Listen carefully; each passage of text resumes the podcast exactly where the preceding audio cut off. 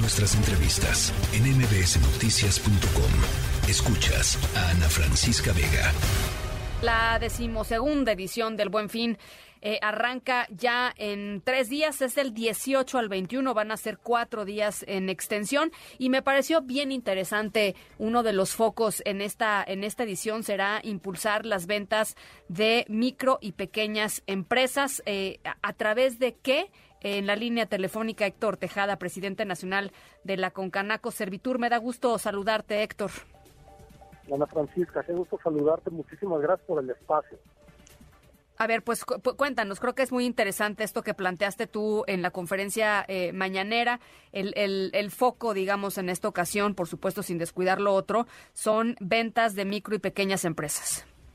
Así es, así es. Fíjate que estamos muy contentos por, por el inicio del Buen que se llevará a cabo del 18 al 21 de noviembre. Ya estamos a punto de comentarlo en este fin de semana largo y traerá grandes oportunidades a la economía de nuestro país y en especial eh, yo quiero señalar que el Buen Fin tiene una magia, tiene una característica muy especial que democratiza la participación de todas las empresas. El nombre del Buen Fin es de todos los mexicanos, el nombre del Buen pertenece a la Secretaría de Economía y cualquier empresario lo puede usar, solamente registrándose en la, en la página del Buen Fin, www.buenfin.org o, o si no en la página de Concanaco, www.concanaco.com.mx o en la aplicación de Concanaco del Buen Fin, en cualquier teléfono móvil.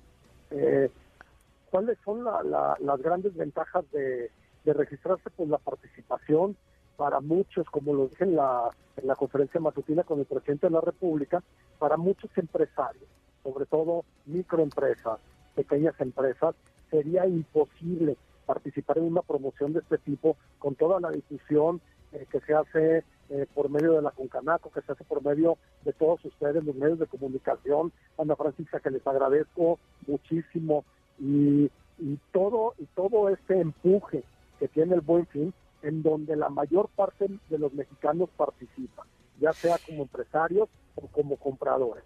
Todo México conoce el Buen Fin, sabe de lo que se trata.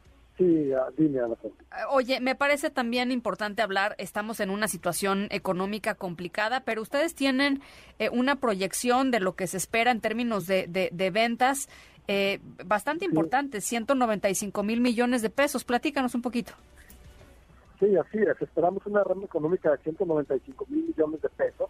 Eh, el Buen Fin vuelve a sus características iniciales, vuelve a los cuatro días originales eh, de cómo se planteó. Recordemos que la pandemia, tanto en 2020, que fue de 12 días, como en 2021, que fue de 7 días, por el tema de aforos en los establecimientos, se alargaron, lo, se, se alargó este, este evento. Ahora que tenemos condiciones de salud en nuestro país que pueden tener aforos, los centros comerciales, las tiendas al 100%, regresa a, la idea original, a su, a su duración original a cuatro días. Entonces, aquí la gran recomendación para poder llegar a esta meta o inclusive poder superarla es que todos los mexicanos se organicen, eh, que, que, vayan viendo con antelación cuáles van a ser sus compras, que si van a hacer alguna compra también con tarjeta de crédito a mes sin intereses, que sepan que están contrayendo un crédito y que sea para mejorar la economía de todas las familias mexicanas, no para que se vaya a convertir en un problema. Pero con toda esta organización y con las familias organizadas para que vayan a adquirir estos productos o servicios o servicios turísticos inclusive al buen fin, no estoy seguro que podemos alcanzar esta meta o inclusive superarla. Bueno, pues ojalá que así sea. Héctor, finalmente eh, eh, preguntarte sobre eh, qué sucede, ¿no? Ni modo, así, así pasa y por eso ustedes también trabajan muy de cerquita con Profeco.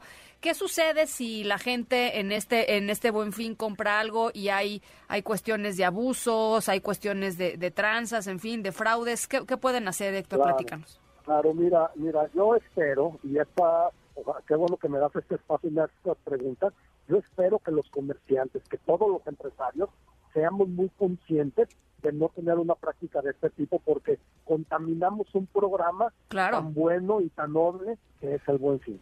Pero si al, si se ve alguna situación que alguno de los eh, que algún cliente note que hay algún abuso o alguna oferta falsa, pues que la denuncia la Profeco. Primero, puede hablar con el establecimiento para ver si se puede arreglar el problema. Pero si no, pues que, que la denuncia la Profeco y Profeco actuará de inmediato. Profeco cuida mucho este programa y precisamente lo cuida con la que tiene comentarios ni por anécdotas que pudieran ser falsas, sino que eh, busquemos la forma de que todo sea positivo, que sea una gran derrama económica para los empresarios y que sea un, una ayuda para todas las familias, que sea eh, que, que, sea una una motivación de compra por los ahorros que puedan tener todas las familias y que el bien fin traiga un bienestar económico a todos los mexicanos. Bueno, pues que así sea. Eh, ojalá que al, al, cerrar el buen fin tengamos oportunidad de hacer un corte de caja por acá, Héctor. Muchísimas gracias por lo pronto. Claro, yo estoy a tus órdenes y ojalá que podamos, dame oportunidad, dame el espacio, nada más que pasen estas fechas y, y con todo gusto.